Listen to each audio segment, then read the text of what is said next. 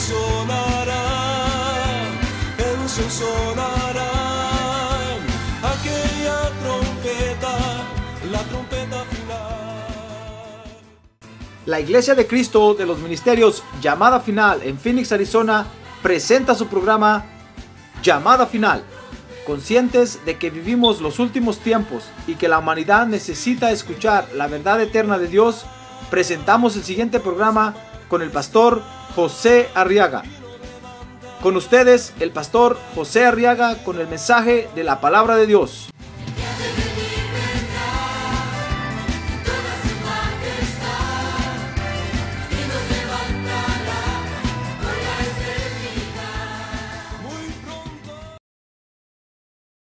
San Marcos capítulo 1 dice entonces el verso 9 Y sucedió en aquellos días que Jesús vino de Nazaret, de Galilea, y fue bautizado por Juan en el Jordán. E inmediatamente al salir del agua, dice el verso 10, vio que los cielos se abrían y que el Espíritu como paloma descendía sobre él. Dice el verso 11, y vino una voz del cielo que decía, tú eres mi hijo amado. ¿En ti qué? A ver, Recio, ¿en ti qué? Ah, en ti me he complacido. Amén. Intercedamos ahora por estas peticiones, hermano. Levante su mano en alto, bien en alto. A ver, Padre, ahora te presentamos nuestras peticiones, Señor. Te pedimos que por amor a tu nombre te dignes leerlas, por favor. Aquí están nuestras necesidades de hoy, Señor. Aquí están nuestras necesidades, por favor, auxílianos. Recuerda que solo a ti te hemos conocido como Salvador. Solo tú eres nuestro Dios en el cielo y en la tierra. Y a ti te amamos con todo nuestro corazón, Señor. Muy bien, quiero que estudie ahora conmigo, hermano, esta otra comisión, fíjese, dada por Dios. ¿Sabe usted que Dios da comisiones, verdad? Sí. Cuando Dios eh, comienza a crear o, o comienza a salvar, Dios delega comisiones para, para hacer las funciones. Porque a Dios le gusta usar a sus creaciones, hermano. Dios podría hacerlo él mismo. Pero por eso dice la Biblia que creó para tener acompañantes, consejeros. Recuérdese que es un reino, el de Dios.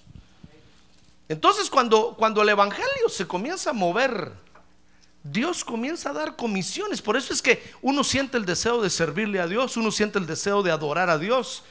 Uno no sabe qué le pasa porque a un principio uno no entiende lo que le está pasando a uno en la vida. Pero a medida que uno empieza a caminar con Dios en el Evangelio, uno fíjese, comienza a conocer que Dios lo comisiona a uno. Y por eso le pone el deseo a uno de servirle en determinada área o de hacer determinada algo para Él. Uno siente la necesidad porque es Dios el que está comisionando. Pues esta comisión, fíjese que fue dada, le fue dada aquí. ¿Sabe a quién le fue dada? Le fue dada al Señor Jesús. La comisión era la comisión de complacer al Padre. Mire qué comisión más tremenda, hermano. Y quiero que, que, vea conmigo esta comisión porque las comisiones de Dios siguen vigentes hoy en día, hermano. Así como estudiábamos el martes pasado la comisión que le dieron a Juan el Bautista de preparar el camino. También esta comisión sigue vigente hoy en día. La comisión de complacer al Padre.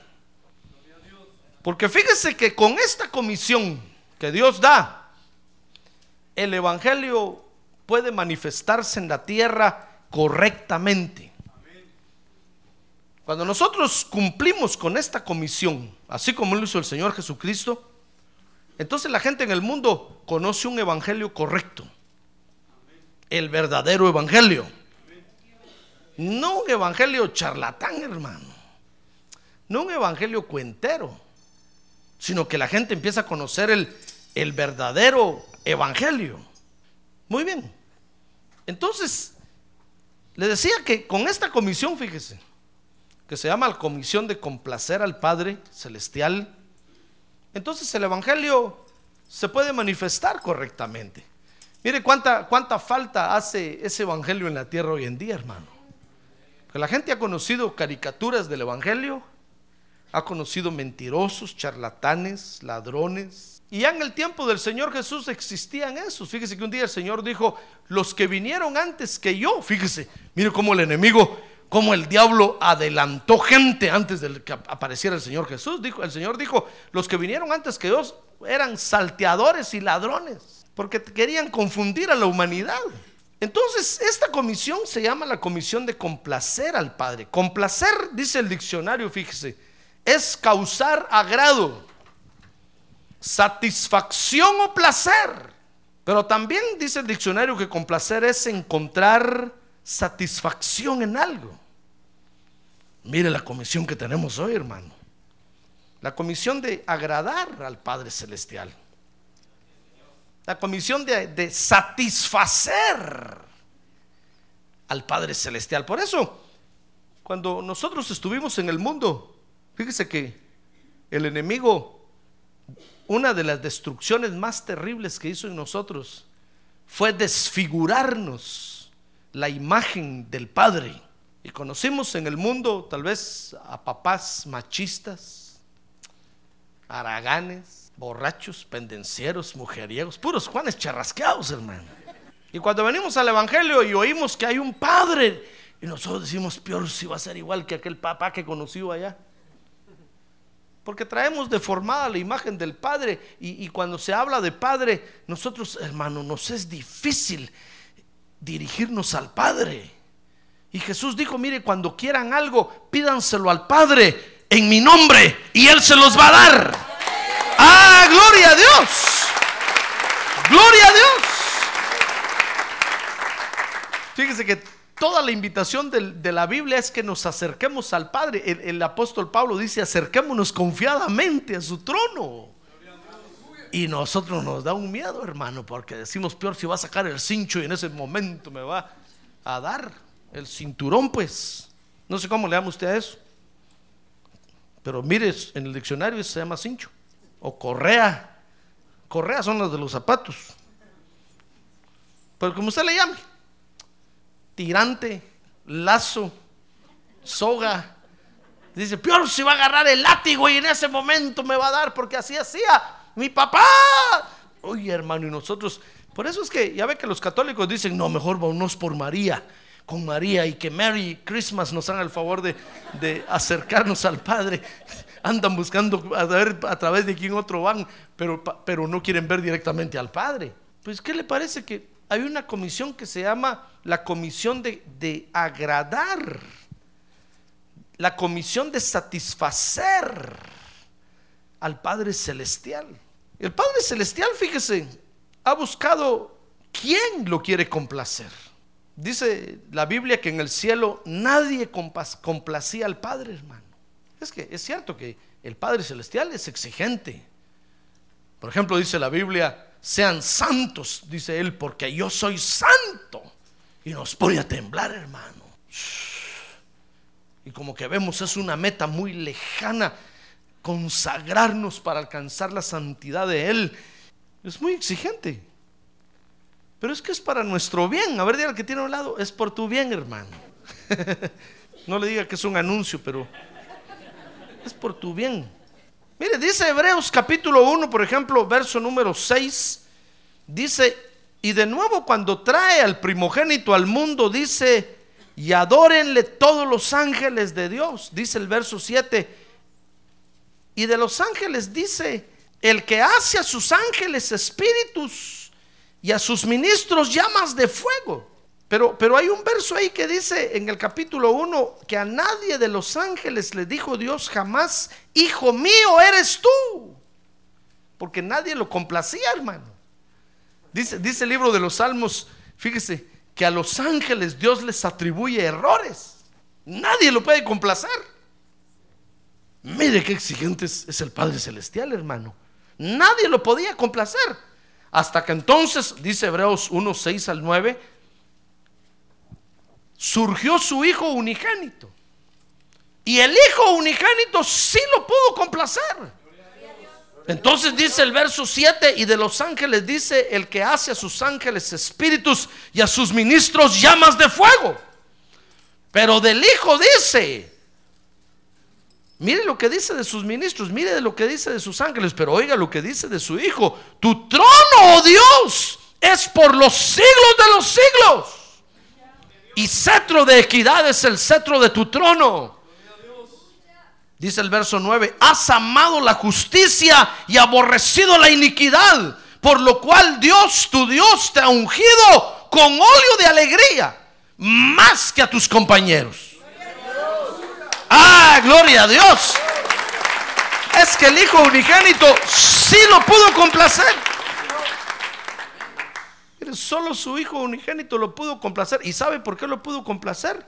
Porque dice ahí el verso 9 que el Hijo unigénito cuando lo pusieron a escoger, amó la justicia y aborreció la iniquidad.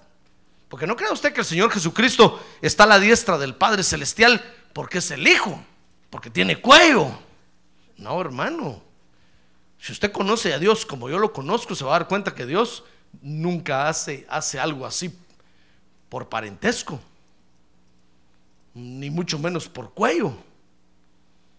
Dios le da los puestos a quien se los gana. Son galardones que Él tiene. Pues ¿qué le parece que a su propio hijo lo puso a escoger, hermano? Y le dijo, bueno, hijo mío, ¿qué quieres? ¿La justicia o la iniquidad o la maldad? Escoge. Y entonces dice el verso 9, que en ese momento su hijo unigénito, el, el hijo unigénito del Padre, amó la justicia, dice Hebreos 1.9 y aborreció la iniquidad. Entonces cuando el padre vio eso, hermano, dijo el padre, de tal palo tal astilla. No cabe duda. De león, un cachorro de león. ¿Y sabe qué hizo el Padre Celestial? Entonces lo ungió con, con óleo. ¿Y sabe con qué clase de óleo? ¿De qué? Entonces, ¿por qué está triste usted hoy, hermano? ¿Ve que ni hablar puede? A ver, que tiene un lado, póngase alegre, hermano. Si nuestra unción es solo de alegría. ¡Ah, gloria a Dios! Es solo de alegría. Mire, lo ungieron con óleo de alegría más que a sus compañeros, porque pudo complacer completamente al Padre. Fíjese que en el cielo entonces nadie complacía al Padre. Solo el Hijo unigénito lo pudo complacer. Y en la tierra nadie complacía al Padre. Mire, Hebreos capítulo 10, ahora verso 5. ¿Qué le parece que en la tierra nadie complacía al Padre? Y entonces dice Hebreos 10:5 que por lo cual al entrar Él en el mundo dice sacrificio y ofrenda, está hablando del Señor Jesucristo, le dijo al Padre Celestial, Padre, sacrificio y ofrenda no has querido, pero un cuerpo has preparado para mí. En holocaustos, versos 6, y sacrificios por el pecado, no te has complacido. ¿Sabe usted que Dios le dio el privilegio al pueblo de Israel de, que el pueblo de, Israel fuera el sacerdote de todo el mundo, verdad? ¿Sabe usted eso, verdad? Entonces entrenó al pueblo de Israel para que expiaran el pecado y los entrenó en los sacrificios y en los holocaustos y, Dios les dijo cómo los quería y cuándo los quería. Pues ¿qué le parece que Israel comenzó bien la tarea, hermano? Es que así somos nosotros los seres humanos. Comenzamos bien, pero cuando ya vamos a la mitad empezamos a aflojar el ritmo, hermano. Ya al rato ya nos aburrió el asunto, ya no queremos hacer nada. ¿Verdad que así nos pasa o no? Sí, así nos pasa. Con todo, con todo. No decir, no, pastor, yo aquí mi privilegio, yo no he aflojado el ritmo. Oh, si lo conozco yo. Por eso dice un dicho afuera que escoba nueva, ¿qué? Barre bien. Pero cuando la escoba ya está usada y toda aflojada, ya no barre, hermano.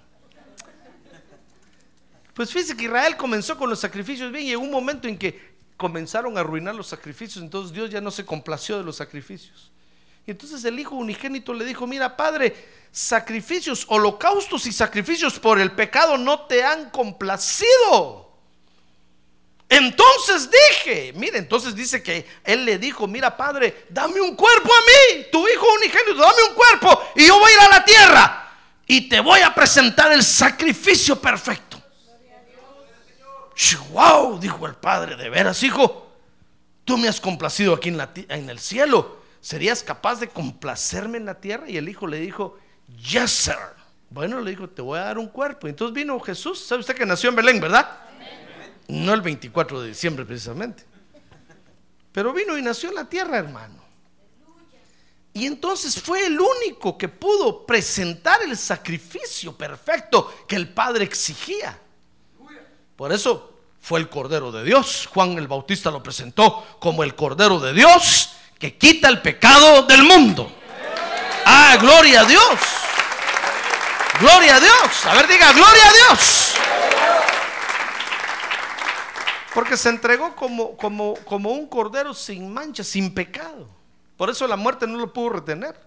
La muerte lo tuvo que soltar. Cuando la muerte lo agarró en el infierno y se dio cuenta que no llevaba, no, no, llevaba pecado, hermano, la muerte lo tuvo que soltar.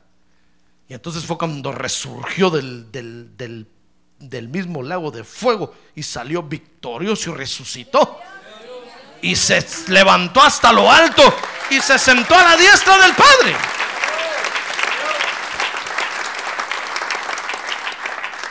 Yo sé que usted me va a decir, pastor, esa historia, ese cuento ya lo he oído otras veces.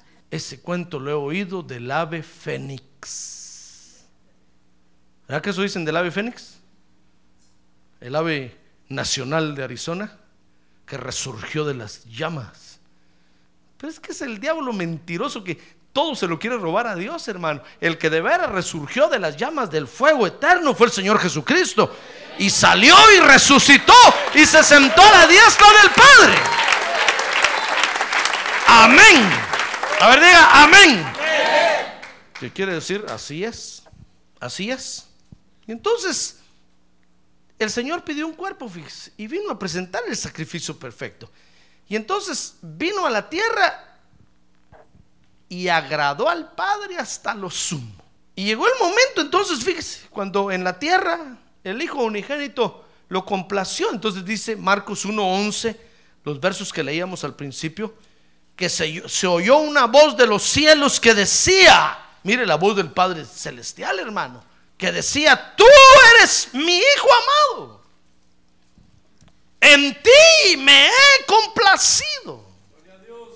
Miren, en ese momento el Señor Jesús alcanzó la corona máxima de complacencia con el Padre Celestial.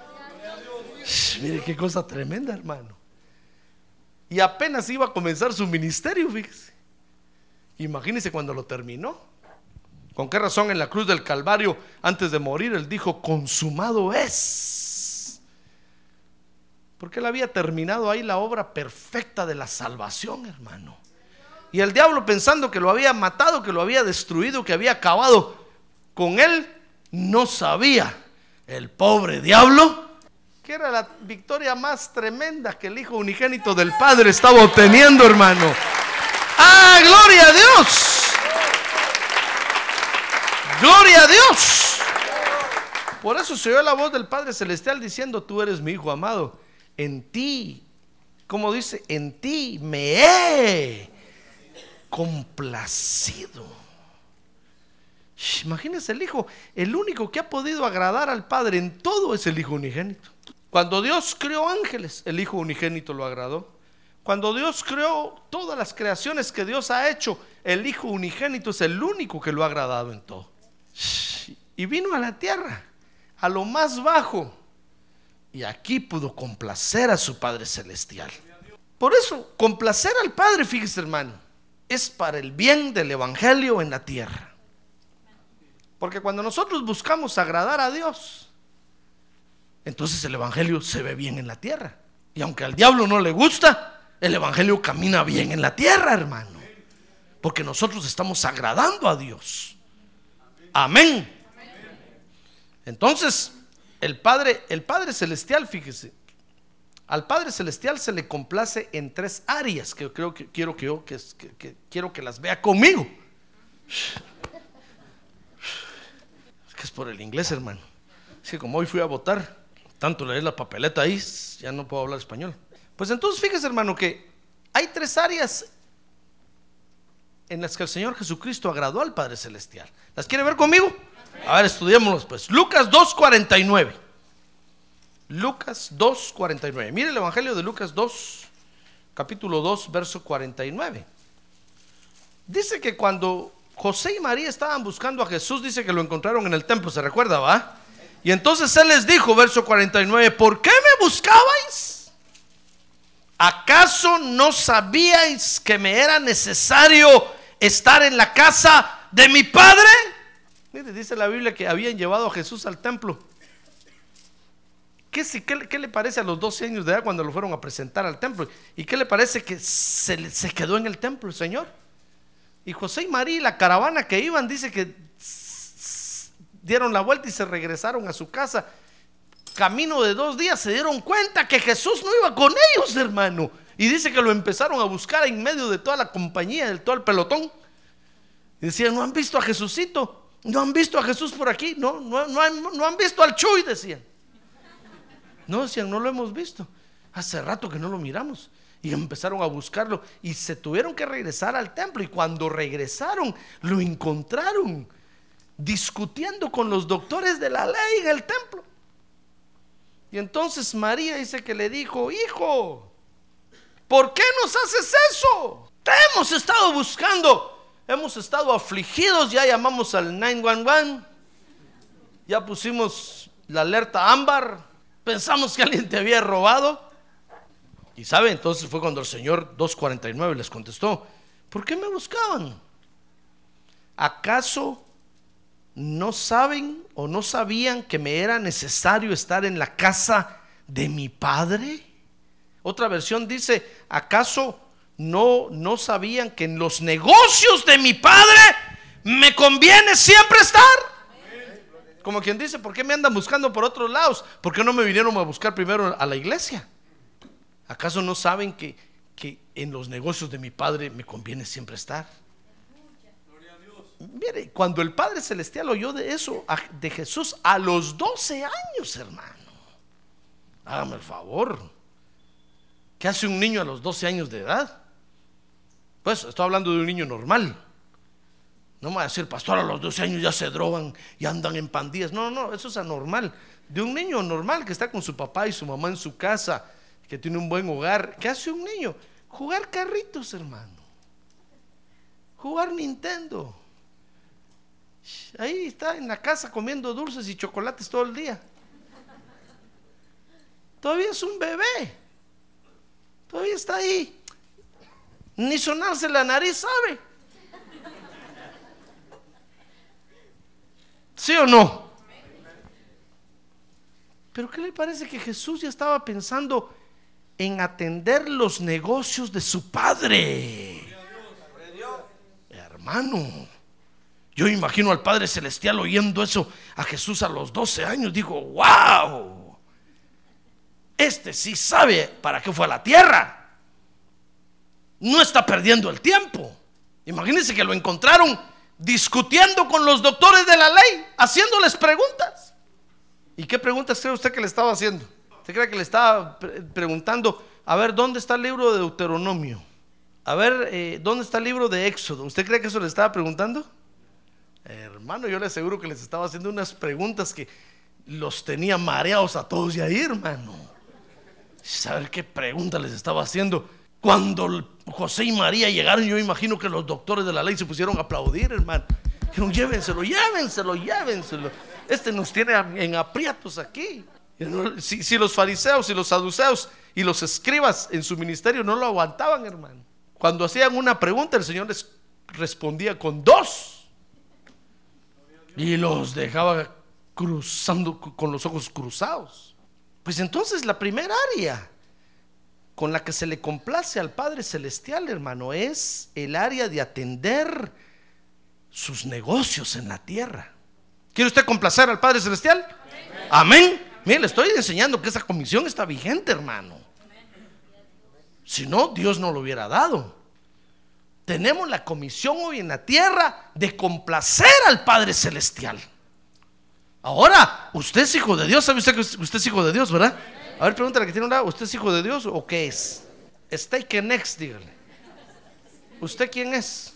¿Usted quién es? ¿Qué está haciendo aquí en la iglesia? Pero si no es nada. Bueno, usted es hijo de Dios. Bueno, entonces tiene la comisión de complacer al Padre Celestial. Ahora, si usted dice, no, no, no, pero es que eso no, bueno, entonces no, es, no, diga que es hijo de Dios. Pero mire, los hijos de Dios tenemos hoy la comisión aquí en la tierra de complacer al Padre Celestial. ¿Y sabe por qué? Porque un día en la preexistencia nosotros también le pedimos al Padre allá que nos dejara venir a la tierra.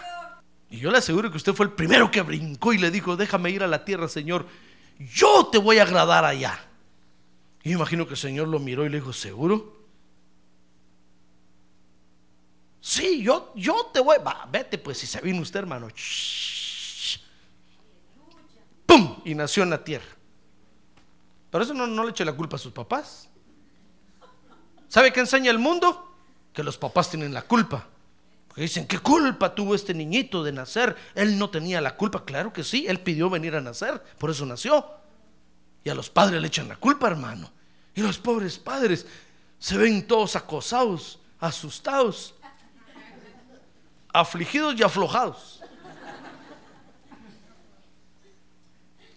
Que miren, los, psicólogos todo le echan la culpa a los papás. Cuando hay pandillas dicen, culpa de los papás, es que no quieren a los hijos. Hermano, si no los quisiéramos, si los hubiéramos matado. Pero los tuvimos y los estamos manteniendo, los estamos sosteniendo. ¿Verdad que sí, papás o no? A ver, más recio que oigan los hijos. ¿Verdad que sí, papás?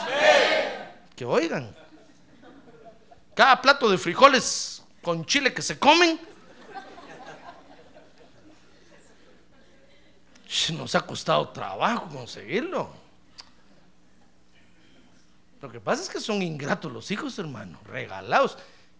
Rápido se van a las pandillas. En lugar de decir, no, voy a estar con mis papás y los voy a apoyar y voy a crecer con ellos. Y, los humanistas dicen, no, los padres tienen la culpa. ¿Qué culpa tenía este peloncito?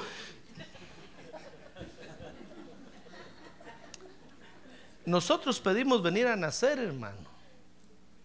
Lo que pasa es que Dios aprovechó cualquier circunstancia, cualquier cosa, para que nosotros viniéramos a nacer.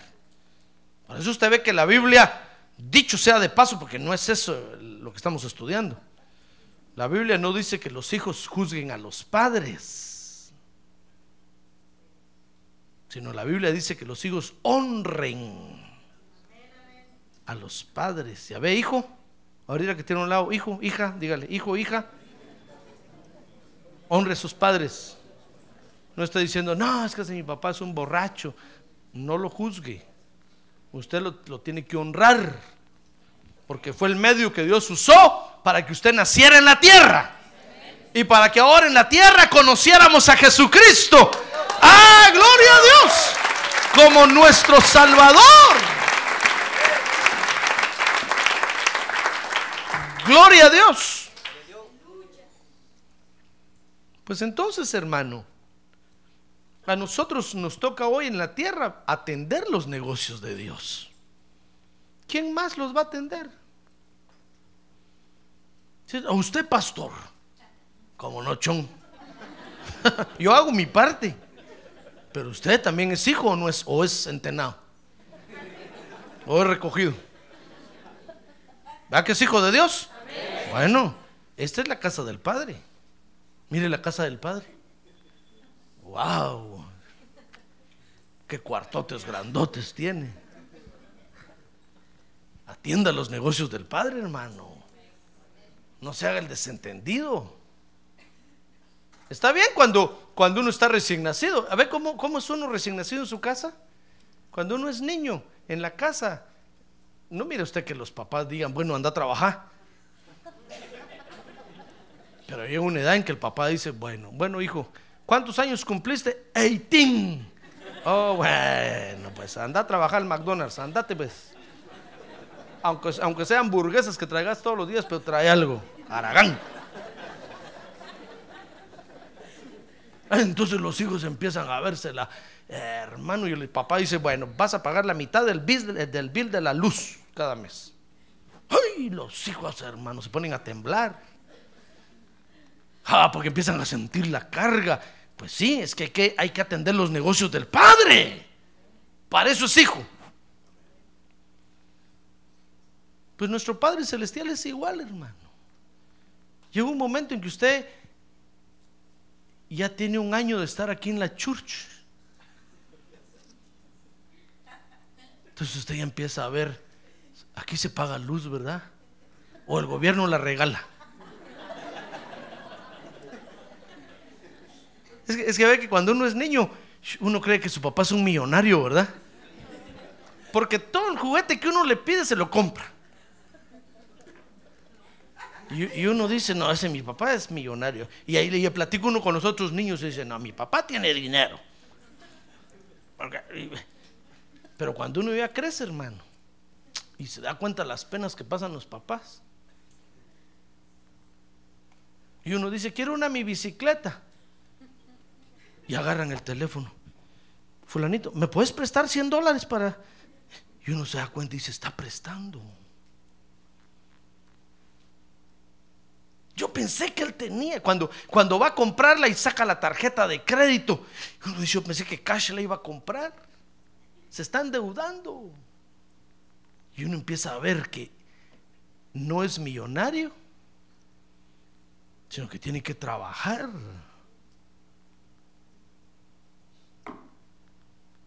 Llegó el tiempo de atender los negocios de la casa del Padre, hermano. Cuando uno se empieza a dar cuenta de esas cosas, es cuando el Padre Celestial le dice a uno, bueno, ya creciste, ¿verdad? Qué bueno, ya puedes caminar, qué bueno. Atender mis negocios, pues. Eso fue lo que hizo Jesús a los 12 años, hermano. Se fue a meter al templo a enseñarles a los doctores de la ley. Sin duda les digo, miren, ustedes agarran la Biblia al revés. La Biblia se agarra el derecho, así, así se lee. Esto quiere decir esto, esto otro quiere decir esto otro. Y los tenía todos ahí, hermano, emocionados. ¡Ah, gloria a Dios! Por eso se enojó cuando llegó María, su mamá. Hermano, y le empezó a reclamar. Le dijo, ¿por qué me reclamas? ¿Acaso no sabes que en los negocios de mi padre es donde siempre tengo que estar? Porque llega un momento en que tenemos que atender los negocios del Padre, hermano. Mire, el negocio del Padre Celestial hoy en la tierra es el Evangelio de nuestro Señor Jesucristo. No va a decir usted, pastor, es mi familia. No, hermano. Pastor, soy yo. No. Es el Evangelio, el Evangelio de nuestro Señor Jesucristo en la tierra. Eso es lo primero en lo que nos tenemos que involucrar. Son los negocios del Padre Celestial. Y cuando el Padre Celestial lo vea usted, lo vea usted atendiendo sus negocios, uy, dice el Padre, este hijo me está complaciendo. Está creciendo, está dando la estatura que tiene que dar. ¿Quieres saber qué otra área, en qué otra área se le agrada al Padre Celestial? Bueno, Lucas 2.52. Dice el Evangelio de Lucas 2.52 que el Señor Jesús no solo lo agradó en atender sus negocios en la tierra. Dice Lucas 2.52 y Jesús crecía en qué? En sabiduría, en estatura y en gracia para con Dios y los hombres. Ah, es que esta es la otra área en la que se le agrada al Padre, hermano. Fíjese que es, se le agrada en buscar el crecimiento para con Dios y los hombres. O sea que usted es responsable de su crecimiento espiritual. Tal vez de su crecimiento físico ya no, porque ya no va a crecer, hermano. Tal vez ya, ya creció tres pies y ahí se quedó dos pies con los que camina y uno de alto. y aunque se estire ahorita, ya no los huesos ya no le dan, hermano. Pierce ya está en el over de hill como yo. Ya vamos encogiéndonos en lugar de estirarnos. Pero nuestro crecimiento espiritual sí. Usted es responsable delante de Dios. Es, es, decir, fíjese, usted tiene que ver qué es lo que come, hermano, espiritualmente hablando. Usted, usted es responsable, hermano, de estar en una iglesia donde le enseñen la palabra de Dios. Y usted debe asegurarse de comer. Usted no le puede echar la culpa al pastor. Va a decir, Señor, es que ese pastor que yo tenía ni predicaba, no enseñaba nada. Es que ese pastor solo leía la Biblia. Bueno, entonces, ¿por qué no buscó pastos verdes? La Biblia dice que las ovejas buscan los pastos verdes, hermano. No voy a hacer usted como hacen aquí en Arizona, que a las vacas les ponen lentes de color verde para que todos los secos lo miren verde y se lo comen las pobres vacas, hermano. Hay pastores que eso hacen con las ovejas, les ponen lentes verdes. Y ahí los están entreteniendo y las pobres ovejas masticando todo lo seco y podrido. Y no crecen espiritualmente, hermano. Cuando el Señor venga, el Señor le va a decir a usted, tú fuiste responsable, ¿por qué? ¿Por qué te dormías a la hora del mensaje? A la hora de comer, solo subía el pastor. Usted va a decir, no, pastor, yo hoy no he cerrado los ojos en toda la noche. Pero es que hay quienes se duermen con los ojos abiertos. ¿Sabe usted eso? hay quienes se duermen con los ojos abiertos, hermano. Yo miro que me están mirando, pero cuando miro que se quedan con la mirada así fija,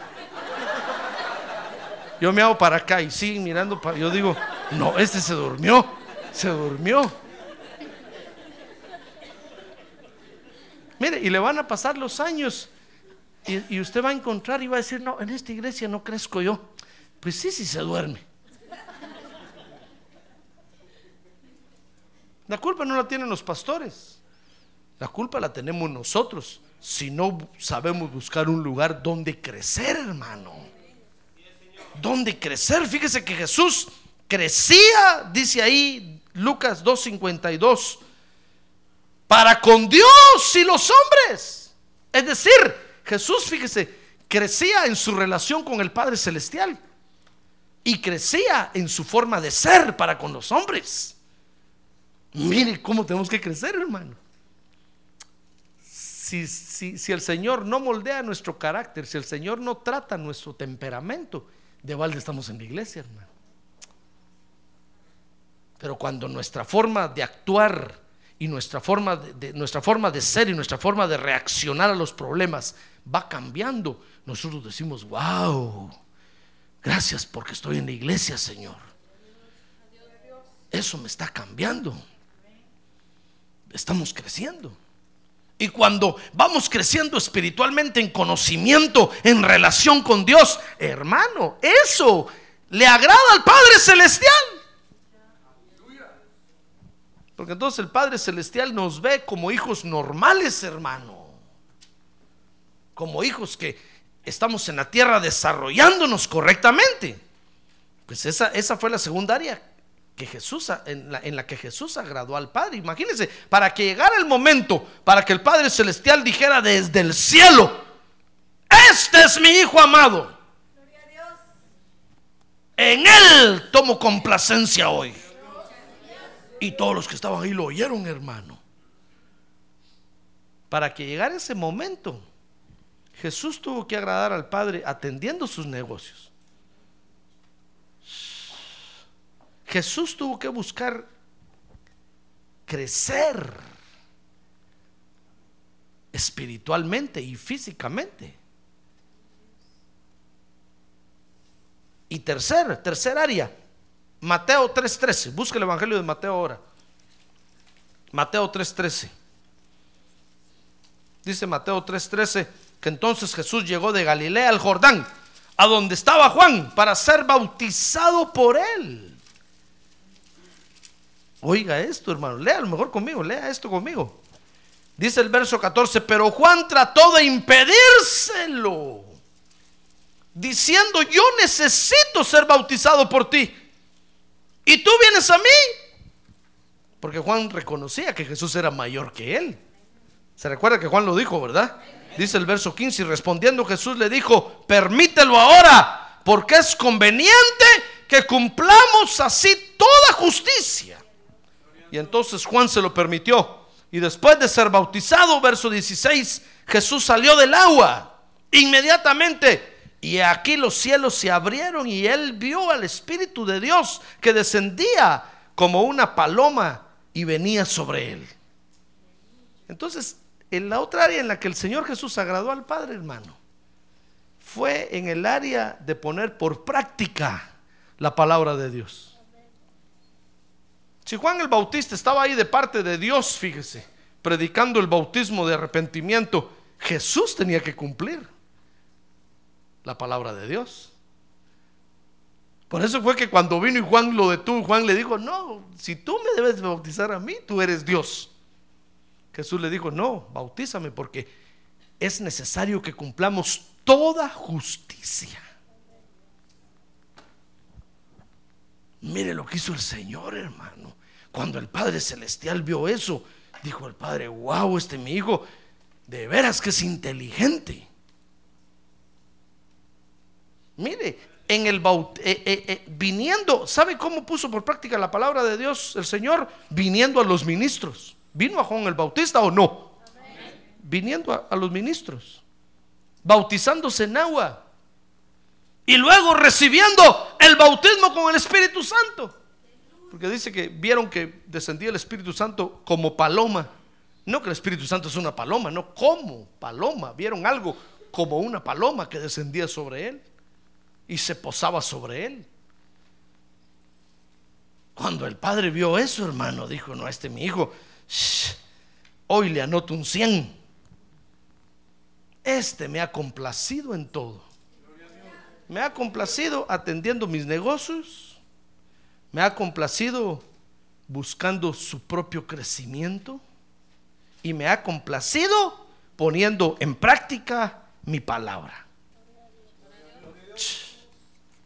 Usted podrá decir, no, pastor, mire, yo ya tengo 20 años en el Evangelio. No, yo, yo ya sé que yo me las puedo solo. ¿Cree usted? Aunque tenga 50 años en el Evangelio. Aunque haya nacido en el Evangelio. Si usted no se arrepiente de sus pecados y se bautiza en agua y recibe el bautismo con el Espíritu Santo y se consagra a Dios y pasa todo el proceso de la regeneración, no va a agradar a Dios. Hay quienes creen que no es necesario bautizarse en agua. Hay quienes creen, fíjese, que no es necesario arrepentirse. Por eso va a encontrar usted que hay iglesias, por ejemplo, donde nunca toman Santa Cena, hermano. Una vez al año la toman, porque dice el dicho que una vez al año no hace daño. Una vez al año, cada Semana Santa, la toman. Y el Señor dejó la Santa Cena para que nos arrepintamos y nos pongamos a cuentas con Él, hermano. Espero que usted haya venido el domingo a tomarla. Pero hay quienes creen que no, no sienten la necesidad de arrepentirse, creen que no es necesario. Hay quienes creen que no es necesario bautizarse en agua. Hay quienes creen que no es necesario, hermano. ¿Usted se cree mayor que el Señor Jesús?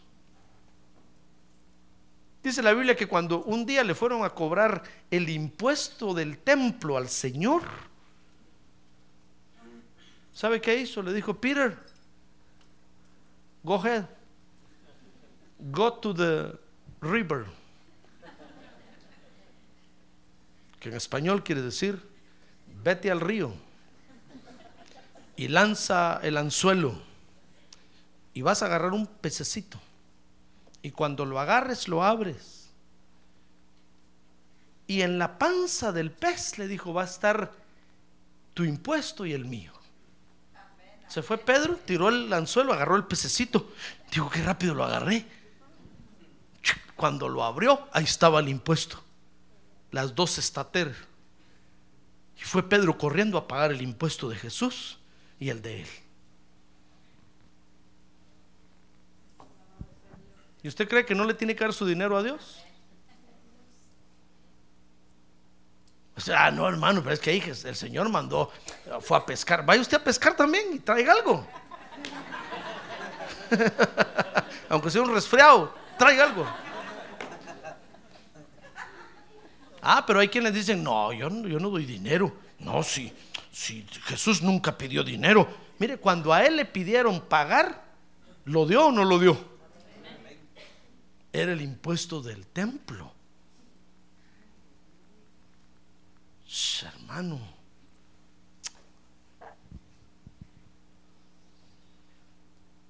Y nosotros a veces nos creemos mejor que el Señor. No, tenemos que poner por práctica la palabra de Dios, hermano. Si queremos agradar al Padre, esa es nuestra comisión hoy en la tierra, agradar al Padre Celestial, complacerlo en lo que Él desea. Dice la Biblia que cuando el Señor escogió a David para que fuera rey, ¿sabe por qué lo escogió? Le dijo a Samuel, vete a la casa de Isaí porque de, uno de sus hijos voy a tomar un rey, voy a tomar al rey. Porque este que he escogido, le dijo, me va a complacer en lo que yo quiero hacer. Ah, gloria a Dios, hermano. Gloria a Dios. ¿Sabe usted que llegó Samuel a la casa de Isaí, ¿verdad? Y le dijo, mira Isaí, oh, adora a Dios, le dijo, porque uno de tus hijos va a ser el rey de Israel. Uy, dijo Isaí, de seguro que es el que se parece a mí. Y le mandó a traer al primero y pasó el primero. Y Dios le dijo a Samuel, este tiene buen plantón, espaldas anchas, pero es puro garrote, le dijo. No. pasaron, pasaron seis, seis, siete hijos, hermano, y ninguno era. Isaí le dijo, bueno, y no que uno de mis hijos. Le dijo, ¿no tendrás uno escondido por ahí? Dijo, ahí ya me descubrieron. ¿No tendrás uno por ahí que te da vergüenza mostrarlo? Dijo Isaí. Sí, le dijo, es que es que la vergüenza de la familia. Es que mi mujer ahí, le dijo, tuvo un su desliz. Tú sabes, tú sabes, ya está ancianita, pero de repente se le antojó un muchachón. Quedó embarazada. Pues ni modo, yo me tuve que hacer cargo del hijo, dijo Isaí ahí lo tengo en el campo, ahí que se mantenga. No me importa. No le dijo Samuel, mándalo a traer, porque de seguro que él es el rey. Y dice que mandaron a traer a David, ya estaba David con las ovejas, hermano, y cuando lo mandaron a traer, cuando iba entrando, dice que Samuel solo lo vio y el Espíritu le dijo, ese es, prepara el cuerno del aceite porque ese es el rey. ¡Ah, gloria a Dios, hermano!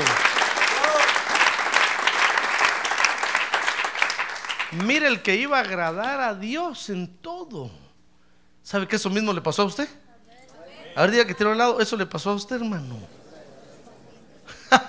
¿Por qué cree usted que está en la iglesia? ¿Por qué no está aquel su familiar, aquel inteligente? Ojos verdes, pelo amarillo.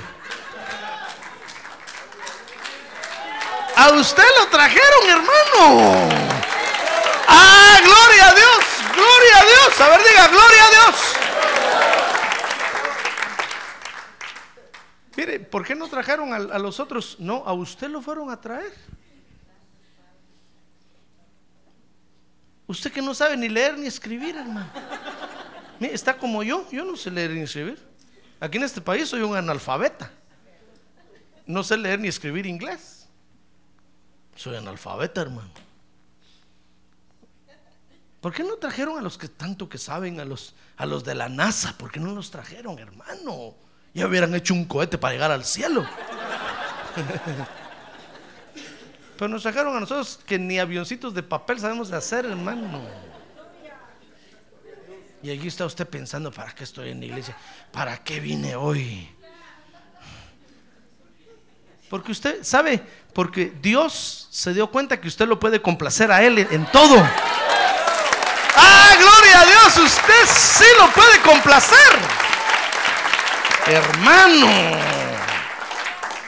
Va a decir usted con qué razón, pastor. Allá afuera en el mundo nunca di una. Sí, porque para allá afuera usted no es bueno, pero para aquí en la iglesia sí usted es bueno. Mire, siete hermanos de David se quedaron burlados. Dice que eran altos, de espaldas anchas, fuertes, con bíceps. Dice que cuando se fueron a pelear a la guerra de Saúl, se fueron los siete. Y a David, como era chaparrito, hermano, que no, ese no da la estatura, no lo dejaron entrar al ejército. En cambio que vosotros estaban en el ejército, hermano. Dice que cuando vieron llegar a, a David a la guerra, ¿se acuerda que David los fue a visitar, verdad? Mire, ¿sabe, sabe qué, qué iba- qué llevaba David? Quesos les llevaba a sus hermanos, hermano. Era el sanguchero.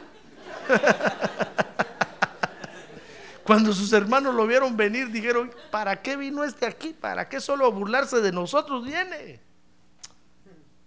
¿Qué si ese día mató al gigante Goliat? ¿Quién se lo ve a usted? A ver, mira que tiene a un lado. Usted dice que es feo, es cierto, hermano.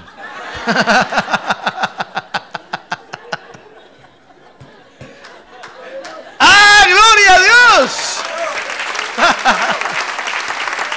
¡Ah, gloria a Dios, hermano! Ya ve, pues a usted, a usted Dios lo escogió. No me pregunte por qué no trae a los otros. Dios no quiere nada con ellos. Con usted quiere vivir Dios. Porque se ha dado cuenta Dios que usted tiene un buen corazón, hermano. Que usted tiene un espíritu humilde. Eso fue lo que vio en David. En David lo que vio fue su corazón y su espíritu. Entonces dijo, no a ese. Y Samuel le dijo, Señor, pero está muy chaparrito, no importa. Le dijo, yo lo voy a subir en una silla.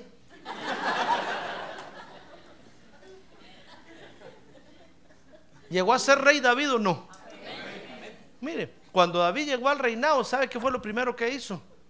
Fue, fue traer el arca del pacto y ponerla en Sión, el monte de Dios. ¡Ah, gloria a Dios! Cuando el Padre Celestial vio eso, hermano. ¡Ah! Dijo, este me ha complacido en todo. No me equivoqué, dijo el Padre Celestial. Yo sabía que este chaparro me iba a complacer. Parece ser que David era algo chaparro, pues, pero. Si es que no se sienta mal usted, hermano. Solo dele gracias a Dios que Dios lo trajo a usted. Dios lo trajo a usted. Se olvidó de los otros y se acordó de usted. Y lo trajo y lo puso en la iglesia. ¡Ah, gloria a Dios!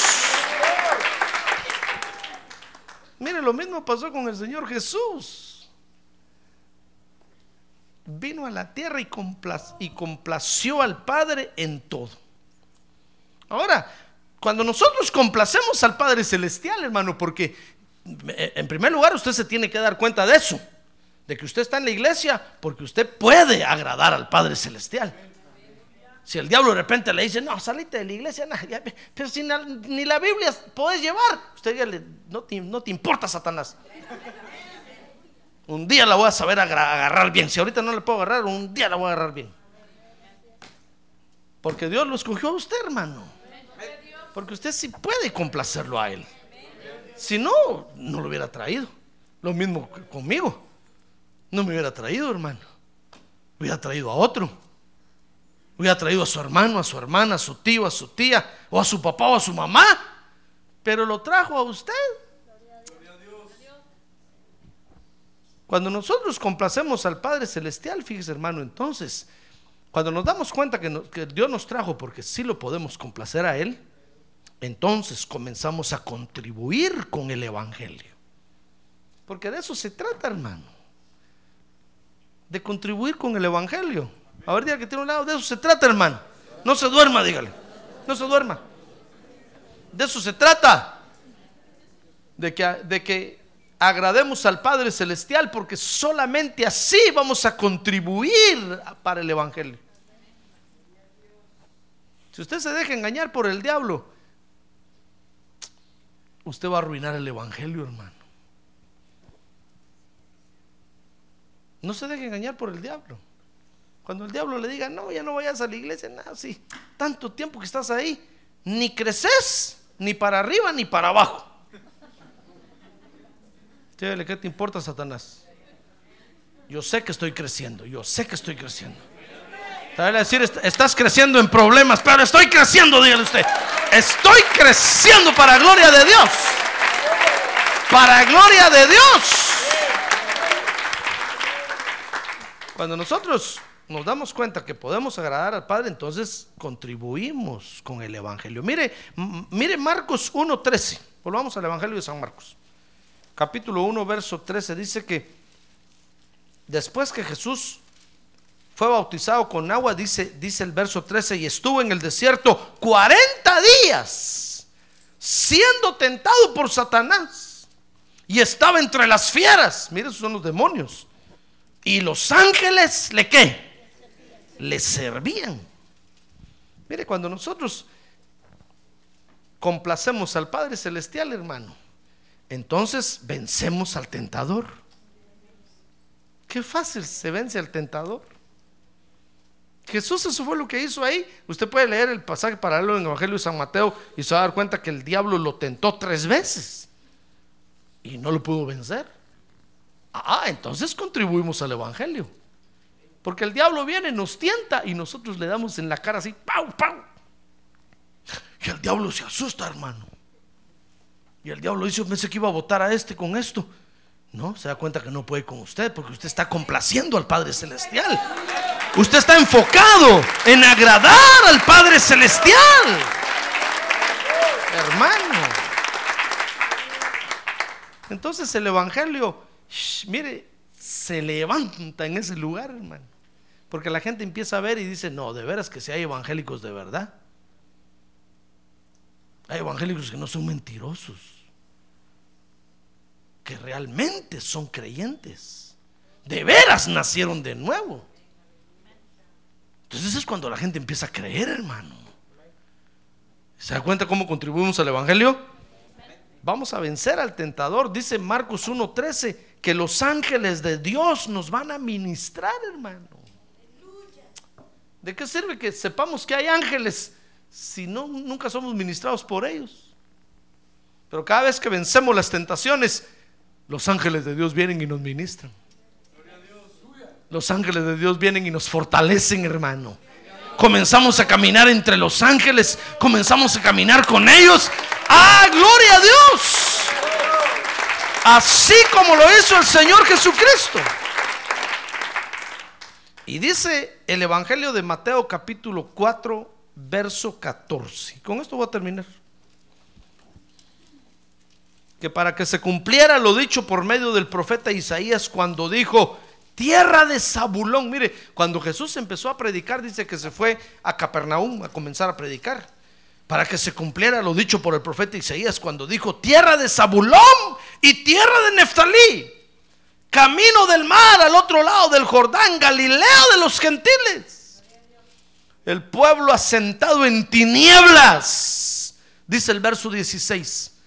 El pueblo asentado en tinieblas. Mire, ¿qué va a haber? Van a ver una gran luz, hermano. Porque Dios lo va a usar a usted. Porque está agradando al Padre Celestial. Todos los que están en tinieblas, usted va a ser la luz de ellos. Mire, el Señor Jesús llegó ahí para que se cumpliera lo dicho por Isaías. El pueblo asentado en tinieblas, en tinieblas vio una gran luz. Y a los que vivían en región y sombra de muerte, una luz les resplandeció. Porque cuando nosotros nos dedicamos a complacer al Padre Celestial, vamos a predicar el Evangelio con poder. Porque la luz de Dios va a resplandecer en nosotros, hermano. Ah, ¿se da cuenta? Entonces no hay necesidad de andar haciendo campaña tras campaña, campaña tras campaña. Shh, Ahí andan los pobres pastores, campaña de no sé qué, campaña de no sé cuánto, campaña tras campaña. Y nadie se convierte. Porque nosotros no estamos dedicados a complacer al Padre Celestial, hermano. En cambio, cuando, nos dedicamos a complacer, a agradar a Dios, no hay necesidad de hacer campañas. Mira, la, la samaritana, ¿acaso la samaritana es una campaña? Y todo Samaria se convirtió. Ni siquiera puso anuncios por la radio la samaritana, hermano. No había radio en ese tiempo. Ni televisión. Sino que la samaritana salió con el deseo de agradar a Dios y le fue a contar a sus vecinos, miren, allá afuera hay un hombre que me dijo toda mi vida, Él es el Mesías. Y salieron todos a verlo y encontraron a Jesús ahí, hermano. Se encontraron personalmente con el Señor Jesucristo. Toda Samaria se convirtió. Ah, gloria a Dios. Hermano. Si nosotros nos dedicamos a agradar a Dios, entonces vamos a vencer al tentador, los ángeles de Dios nos van a servir y vamos a predicar el Evangelio con poder. ¿Ya ve por qué hoy esa comisión sigue vigente? Porque contribuye al Evangelio, hermano. Hoy sigue vigente la comisión de complacer al Padre Celestial. Por eso yo quiero invitarlo a usted, que no se distraiga. Ahora que tiene un lado, no se distraiga, hermano. No se distraiga, por favor. No se distraiga. Usted vino a la iglesia para complacer a Dios. Entonces complázcalo, hermano. Agrádelo. Esa es su comisión hoy. Complacer al Padre Celestial. Y de repente usted va a escuchar la voz de Dios que va a decir, este es mi Hijo amado. En Él tomo complacencia. Si complacemos, mire, si usted y yo nos concentramos en agradar a Dios con nuestra vida, con nuestros hechos, con todo lo que tenemos, el Evangelio se va a beneficiar, hermano. Y la gente se va a salvar. Porque nos van a ver como verdaderos hijos de Dios. Por eso dice la Biblia que sigamos la paz con todos y la santidad, sin la cual nadie va a ver al Señor en nosotros. Hoy es el día de dedicarse a agradar a Dios, hermano. Ya mucho tiempo pasó usted en el mundo. Tanto tiempo le dio a la carne. Ahora dedíquese a agradar a Dios, hermano. Ya no esté pensando, no, pastor, un ratito a la carne y un ratito con Dios. Y aparece usted católico. ¿Sabe qué hacen los católicos? Primero se van al carnaval, que es la carne para Baal. Se van al festival, que es la fiesta para Baal. Por eso se llama festival o carnaval, porque siguen adorando al Baal y después se van a la cuaresma. Primero se van a bailar todos desnudos ahí, a emborracharse y a darle duro a la carne. Y después se van a la iglesia todos así, hermano. No, no hagamos nosotros eso, hermano. Ya estuvimos en el mundo, nos dimos gusto, conocimos el mundo por arriba, por abajo, por adelante y por atrás. Entonces ahora dediquémonos a agradar a Dios. Como dice la Biblia, basta ya que nos baste el tiempo que estuvimos en el mundo para agradar a la carne. Ahora dediquémonos a agradar a Dios, hermano. Démonos cuenta que venimos al lugar donde no todos vienen, sino solamente aquellos a quienes el Señor trae. Porque tienen un espíritu que lo puede agradar a Él. Amén. Cierre sus ojos entonces, cierre sus ojos, hermano. Gloria a Dios. Mire qué comisiones tan bonitas da Dios. Hoy nos toca vivir la comisión de agradar al Padre Celestial. El Señor Jesús lo pudo hacer, hermano, y Él nos dio ejemplo. Entonces usted, usted y yo hoy tenemos que darnos cuenta que el Señor nos trajo a la iglesia porque lo podemos agradar a Él. Podemos ser instrumentos útiles para Él. La única forma de darle vida al Evangelio en un lugar, hermano, es que nos dediquemos a agradar al Padre Celestial. Porque eso fue lo que hizo el Señor. Cuando el Señor agradó al Padre Celestial, mire, el Evangelio en Israel agarró fuerza, hermano. Por tres años y medio nadie pudo parar el Evangelio. Dios hizo portentos y maravillas con su Hijo unigénito por causa de que lo había complacido a Él. Hoy nos toca el turno a nosotros, hermano. Hoy nos toca a nosotros. ¿Quiere ponerse de pie y levantar su mano y decirle, Señor, gracias porque me trajiste a mí a la iglesia? Ahora dígale gracias porque me trajiste a mí. Gracias porque no trajiste a otros, sino que me trajiste a mí, Señor.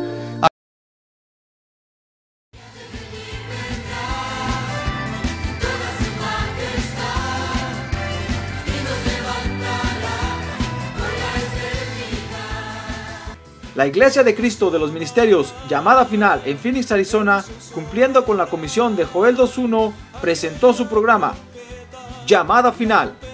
Esperamos que nos vuelva a sintonizar la próxima semana a la misma hora por esta emisora. Los invitamos a nuestras reuniones en el 6023 Norte 71 Drive, esquina con Bethany Home Road. Para mayor información puede llamarnos al 623-934-1259 o visitarnos en la internet al www.llamadafinalphoenix.com.